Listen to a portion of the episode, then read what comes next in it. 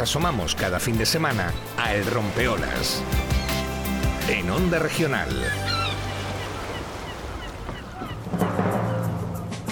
No hace tanto tiempo, a los niños que deambulaban por el puerto de Cartagena se les llamaba icues. De una esquina a otra conseguían algún pescado, hacían algún trabajico y en general aprendían muchas de las cosas que el mar podía enseñarles. Hoy en día, algunos de estos icues modernos, que están dispersos por los mares y océanos del mundo, se dedican a cuidar y estudiar los océanos. Los icues de Cori. Cada 15 días en el Rompeolas de Onda Regional. Pues eso es, nos toca eh, hablar de nuestros mares, de nuestros océanos, nos tocan los icues de Cori. Y uno de esos icues, ya saben que es Francisco López, que está con nosotros una, una semana más. Hola Francisco, buenos días. Hola, buenos días Lola. Tú también perteneces a este grupo de, de te lo ha ganado, te lo ha ganado. Oh, bueno, bueno, desde luego lo que estoy haciendo es aprender muchísimo, disfrutar y pasarlo en grande con todos los amigos que se asoman a este, a este rompeolas, ¿verdad? Que también cobra mucho sentido con los hijos de Cori, eh, a este mirador al, de cara al mar y a los Totalmente, aprendes tú, aprendemos, aprendo yo y espero que todos los oyentes también aprendan. Seguro que sí, seguro que sí. Bueno, y además hoy tenemos a un invitado que es parte de este programa también, Francisco. Eh, sí, totalmente. El invitado es Pablo, como lo conocemos nosotros, Pablo Rodríguez Ross, y bueno, para quien no lo conozca, es cartagenero, doctor en ciencias del mar, licenciado en ciencias ambientales. Durante sus estudios de doctorado ha estado en países como Suiza, Canadá, Estados Unidos, participado en muchas campañas oceanográficas, el Atlántico, Pacífico, Índico, Antártico, y actualmente está trabajando abordando retos científicos y ambientales a través de tener puentes entre ciencia, política y sociedad. De hecho, ha trabajado como asesor en el Ministerio para la Transición Ecológica y el Reto Demográfico, miembro del equipo de estudio para la creación de Asamblea del Clima en la Isla Baleares y miembro directivo de CORI. Exactamente, nada más y nada menos. Y dirán ustedes, pues tiene que tener 50 o 60 años. Pues no. Eh, no. es joven, muy joven. Hola Pablo, ¿qué tal? Muy buenos días. Hola, ¿qué tal? Muy buenos días. Bueno, joven, acabo de cumplir 31, o sea que ya, ya voy acercándome a los 40. Madre de Dios, pues no te queda nada. no te queda nada, Pablo. Además, autor de Argonauta, recomendable 100% ese libro. ¿Eh? con toda esa experiencia de investigación científica. Totalmente, muy, muy recomendable. Eh, y muy al hilo también del tema que queremos abordar con Pablo hoy, Francisco. Pues sí, porque últimamente la noticia nos vamos a escuchar de la COP, la COP para acá, la COP para allá, el clima. Entonces, qué mejor que hablar con Pablo, que en la anterior COP él estuvo presente y que nos explique, pues, bueno, pues desde qué consiste eso, qué es una COP, qué, qué son esas iniciales tan extrañas que no paramos de escucharla, cómo nos influye y que nos cuente un poquito sobre todo este tema. Este año es en Glasgow. Cuéntanos, Pablo, esto de COP eh, es una cumbre mundial, ¿no?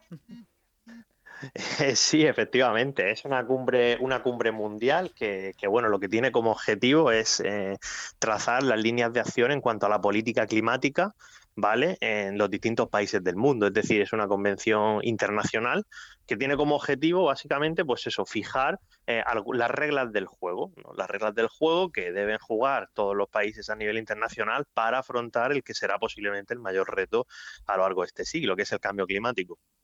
Vaya yo creo que con lo que la siguiente pregunta era por qué eran importantes las COP, pero creo que él ya ha apuntado un poquito hacia la importancia que tiene con lo que ya ha explicado. De todas formas, eh, la pregunta la hago igualmente para que pueda explicar exactamente los oyentes que digan, ostras, pues sí que tiene importancia esto de las COP, no es una cosa rutinaria. Pues sí, las COP tienen importancia porque de hecho, bueno, es donde se fijan los objetivos que, van a definir las políticas de cambio climático durante un montón de años. ¿no? Eh, muchos de los oyentes seguro que han oído hablar acerca de, del Acuerdo de París, ¿no? que se produjo hace ya unos 5 o 6 años y, durante estos 5 o 6 años, pues bueno, el objetivo de intentar limitar la temperatura del planeta a nivel global por debajo de 2 grados centígrados y de quedarnos en 1,5, ¿vale? Para el año 2100, pues esto define eh, todas las políticas de los distintos gobiernos, ¿vale? Incluido, incluido el nuestro, y no solamente de los países, sino también de las comunidades autónomas y también de los ayuntamientos. O sea que, aunque parezcan que no son importantes porque suceden en sitios lejanos y va gente eh, de muchos sitios y que parece una cosa del mundo internacional, llega, es capaz de, permear desde el mundo internacional hasta, hasta lo local, hasta, hasta tu propio barrio incluso. Pues creo que... una duda que siempre he tenido yo, y supongo que cualquier persona que escucha hablar de las COP, es exactamente eh, cómo funciona, porque vemos que son miles y miles de participantes durante muchos días. Eh, comentar, no sé si lo he dicho antes, que Pablo ha estado ya en una, entonces creo que de primera mano nos puede comentar cómo funciona eh, una COP. Pues en mi caso fue bastante curioso porque yo fui a la, COP25, ¿no? la que se, realizó en Madrid, pero eh, originalmente se iba a realizar en Chile, pero debido a la, situación sociopolítica que se vivía en ese país en ese momento, que fue justo antes de la pandemia, pues se realizó en, Madrid. ¿no? Y yo asistí a la COP de Madrid, pero asistí como estadounidense, porque yo trabajaba y vivía en California, entonces fui con la delegación estadounidense, lo cual era bastante, era bastante curioso, ¿no? un español que, que iba a una cumbre que se hacía en España pero venía como estadounidense, lo cual, bueno, eh, fue, fue cuanto menos interesante. Y mm, de lo, que, de lo que uno se da cuenta cuando va a las COPs es que, bueno, por lo general podemos decir que hay como dos zonas siempre principales, ¿no? Eh, una zona que es la zona de las negociaciones, es decir, hay una zona que es donde están pues, los, políticos, representantes públicos de los distintos países, y es, la zona, para que la audiencia lo entienda, donde se, donde se llegan a acuerdos y se toman decisiones. Y luego siempre hay otra zona u otras zonas que, están llenas de lo que se llaman side events, es decir, eventos en paralelo, ¿vale? Que son de, pues, de difusión del cambio climático, de, bueno, que son sitios a los que, por ejemplo, donde están más las comunidades de, activistas, ¿no? Eh, de entidades ecologistas, entidades sociales, por ejemplo, en las cumbres del clima, pues también hay eh, participación de las comunidades indígenas, Em, y así un poco cómo funciona. Entonces tenemos por un lado una, una, sección, ¿no? Que es donde está la gente, por decirlo de alguna manera, muy, muy importante, tomando decisiones muy, muy importantes para el resto. Y luego otra, que por lo general suele ser bastante abierta al público general, que, que, es donde bueno, se hacen actividades de difusión y, y, demás. ¿no? Lo complicado es eh, asistir a la de las negociaciones. Entonces, yo en mi caso sí que tuve la oportunidad de estar dos semanas acreditado en, en la zona de las negociaciones, de la, en la pasada cumbre del clima, y, bueno, ahí te das cuenta cómo se toman las decisiones y el, grado de consenso al que hay que llegar para tomar cualquier medida, que es brutal. Cuando ves ahí a todos los países puestos, eh, un representante de cada país puesto en una mesa, te das cuenta de, la cantidad de países que hay en el mundo, lo primero, y lo difícil que es em, llegar a eso, ¿no? Llegar a, grandes acuerdos. Mm, ¿En, qué, qué, se debatía esos días que estuviste allí en esa cumbre de que se hablaba de la reducción de ese aumento de la temperatura? ¿Era, era ese el asunto crucial? Bueno, se debaten un montón de cosas. ¿eh? es decir, eh, el objetivo último, efectivamente, como, como dices de manera perfecta, es, eh, limitar la temperatura, pero ese es el objetivo. Ahora bien, ¿cómo, cómo hacemos eso? ¿no? Eso es lo que se debate. Entonces, lo que se debate es cómo lo hacemos. Entonces, se, se debate de, de, todo. Por ejemplo, se debate acerca de si a determinados países en vías de desarrollo que pese a que no han contribuido al cambio climático actual como otros, sí que están sufriendo sus peores efectos, pues se debate si a esta gente, por ejemplo, se les dan ayudas a nivel internacional para, para, que puedan adaptarse a, los impactos del cambio climático. Se debaten cosas de ese tipo. Se debate, por ejemplo, también si em, si, si, ¿qué, medidas son las mejores para mitigar el cambio climático. Es decir, por ejemplo, cómo tiene que ser nuestro modelo energético, cómo tiene, qué tipo de energía se deben fomentar, qué tipo de energía no se deben fomentar, hasta cuándo vamos a estar quemando carbón, vamos a estar quemando petróleo. Es decir, todo esto se debate, pero no va simplemente de, energía o, de medio ambiente, sino que también se debate en temas eh, eh, muy sociales, como por ejemplo eh, yo sí que estuve en una discusión, eh, una de las que estuve, ¿no? En, 2025, que era incluir, por ejemplo, la, la, perspectiva, bueno, en 2025 no, en la COP25, perdón, que era incluir la, perspectiva de género, ¿no? En, en, el cambio climático, ¿no? Concretamente con el tema de las migraciones climáticas, la gente que migra, de un país a otro por efecto del cambio climático, pues se está viendo que, esto tiene un impacto muy negativo sobre, la, sobre las mujeres, ¿no? sobre todo en zonas de, Oriente Medio y tal. Y, claro, este tipo de cosas también se debaten. Ya, ya, ya, es interesantísimo. Una cosa que menos desde el espectador de, fuera, menos en la actual, es que parece que los océanos, que también ha sido un poquito por lo que trae esta sección, están, se están poniendo la importancia que tiene el océano de cara al cambio climático, como es un componente muy importante dentro de esta ecuación y de estas normativas, el que el océano participe, pero muy activamente, y al menos parece que en la COP26 pues se está poniendo de manifiesto eso. Sí, efectivamente. En las últimas cumbres del clima, en las últimas COPs, ya se está poniendo el océano bastante, bastante en perspectiva, ¿no? Y, sí que es verdad que ha estado un poco, un poco olvidado en las negociaciones, ¿no? Pese a la relevancia científica que tiene el tema. Em, y solamente por dar un dato, mm, para que los oyentes lo, entiendan, eh, nosotros sabemos que la atmósfera se, se, está calentando, ¿vale? Entonces hay un exceso de calor en la atmósfera. Y uno piensa, vale, pues este exceso de calor en la atmósfera, ¿no? Eh, ¿A dónde va? Se queda se va, se va acumulando en la atmósfera hasta que la atmósfera explota. Eh, no, el calor se va, se va un, se va a un sitio, se va a otro, ¿vale? Mucha gente pensará, bueno, pues se va a la Tierra, otros gente que pensará, pues el calor está en exceso de la atmósfera, se va al espacio. La realidad y el dato científico que, que, que sale en los informes de, del panel intergubernamental de expertos en cambio climático es que el 90% del calor en exceso de la atmósfera desde 1970 hasta la actualidad está en los océanos. O sea, los, los océanos han cogido el 90% del exceso de calor de la atmósfera. Los océanos son nuestro gran sumidero de calor. Es decir, no nos estamos calentando tanto gracias a los océanos. Ahora bien, esto en el océano tiene también sus consecuencias por la subida de la temperatura, etcétera, etcétera, la estratificación, que es un, fenómeno oceanográfico complejo, pero, pero que, la gente entienda que el océano es un aliado en la lucha contra el cambio climático. Mm, esto lo explica muy bien, pero por cierto, en Argonauta, en alguno de los capítulos, habla de este efecto y es eh, se ve muy gráficamente cómo los océanos son todo uno, esa masa de agua que está interconectada y que lo que pasa en un lugar eh, repercute en todo el planeta, em, em, en fin, y, ante eso, mm, Pablo, mm, eh, no, no, lo sé si, si de verdad se están tomando también medidas directamente relacionadas con el mar, con los océanos, em, porque se habla mucho de combustibles fósiles, de que tenemos que, en, fin, que ya, ya, se ha calificado como los combustibles fósiles como ineficientes. Creo que ha sido la primera vez que se le ha puesto ese calificativo. O sea, eh, que se asume ya que tenemos que ir a otro tipo de energías. Respecto al mar. Pues respecto al mar se están haciendo cosas muy interesantes. Aparte de que el océano, como decía, es un sumidero de calor, también es un sumidero de dióxido de carbono, de CO2.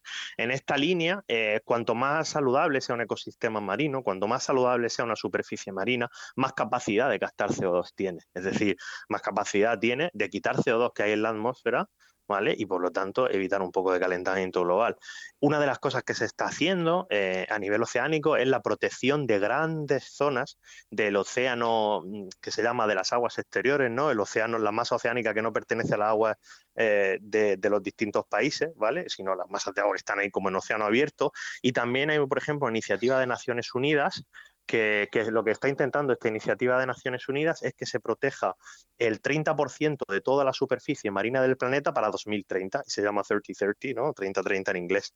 Y en esta línea, pues los distintos países están trabajando para eso. De hecho, España ahora está trabajando también para en estos 10 años eh, que cada comunidad autónoma, obviamente las comunidades autónomas que tienen, que tienen mar, ¿no? Porque hay comunidades autónomas que no tienen, pero las distintas comunidades autónomas que tienen mar, pues que protejan su superficie, eh, superficie marina eh, total al, al 30%. ¿no? Unas están mejor posicionadas que otras, pero bueno, hay que llegar a ese 30%. Sí, y ese trabajo eh, no solo radica en las comunidades o en la parte política o científica, sino que como sociedad pues también podemos hacer mucho con diferentes iniciativas, diferentes acciones. Y yo creo que Pablo nos puede comentar alguna, porque también conoce algunas de esas iniciativas, de cómo la sociedad también se puede implicar en todo este tema del cambio climático, océanos, Claro, eh, en esta línea eh, es cierto que tradicionalmente cuando se habla del cambio climático, eh, gran parte de la sociedad a veces se aburre, ¿no? Porque parece que el cambio climático es una cosa que, tienen que resolver solamente los científicos, los políticos y las empresas.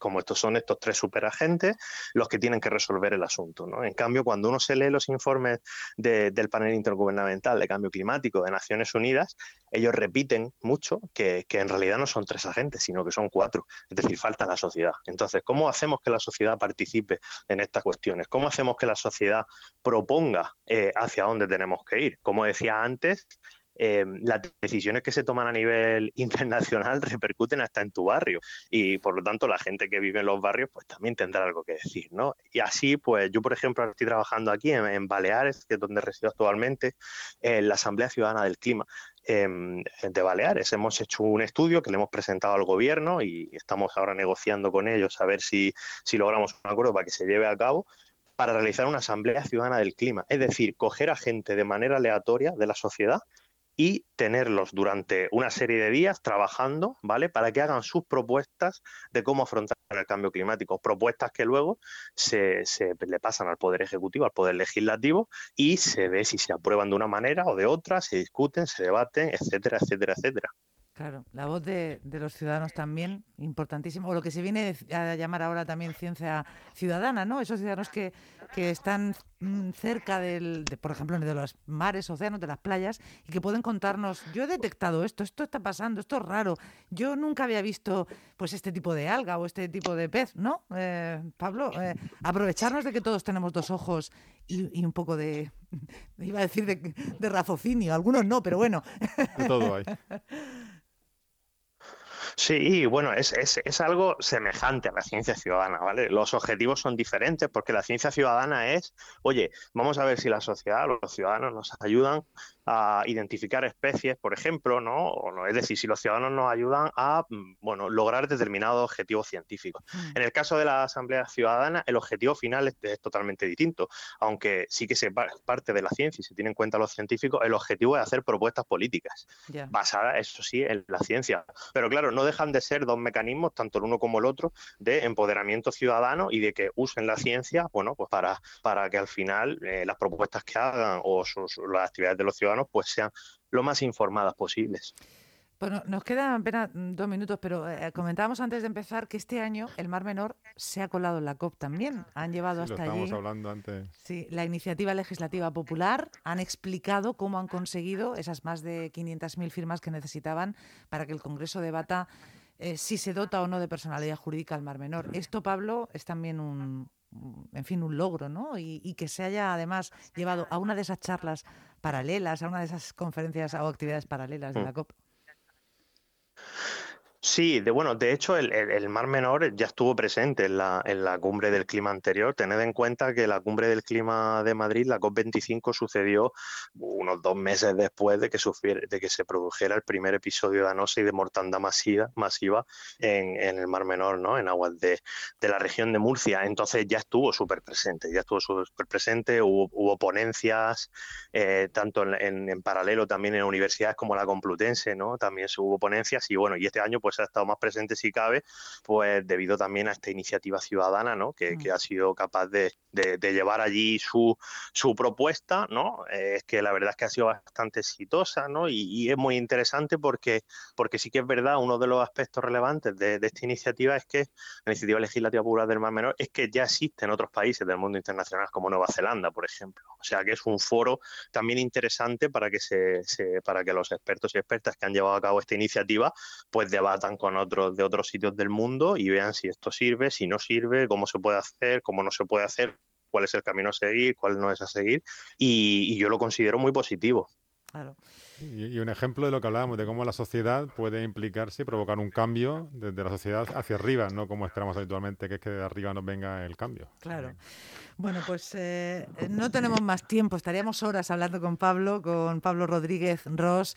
Eh, lo haremos en más ocasiones. Porque Seguro, a Pablo lo vamos a tener aquí. Tenemos enchufe, entonces cuando le llamamos, cuando le llamo Francisco, ahí que está Pablo con nosotros, cosa que le agradecemos mucho, claro, en los ICUES de, de Cori. Estaremos Mm, pendientes de cómo sale ese proyecto de esa Asamblea Ciudadana. Ya nos contarás, Pablo, cómo fructifica todo eso. ¿Vale? Muchísimas gracias. Sí, yo cuando queráis ya sabéis que tenéis, vosotros tenéis pase VIP y yo, bueno, bueno, y yo también tengo pase VIP de, por el programa, me parece a mí.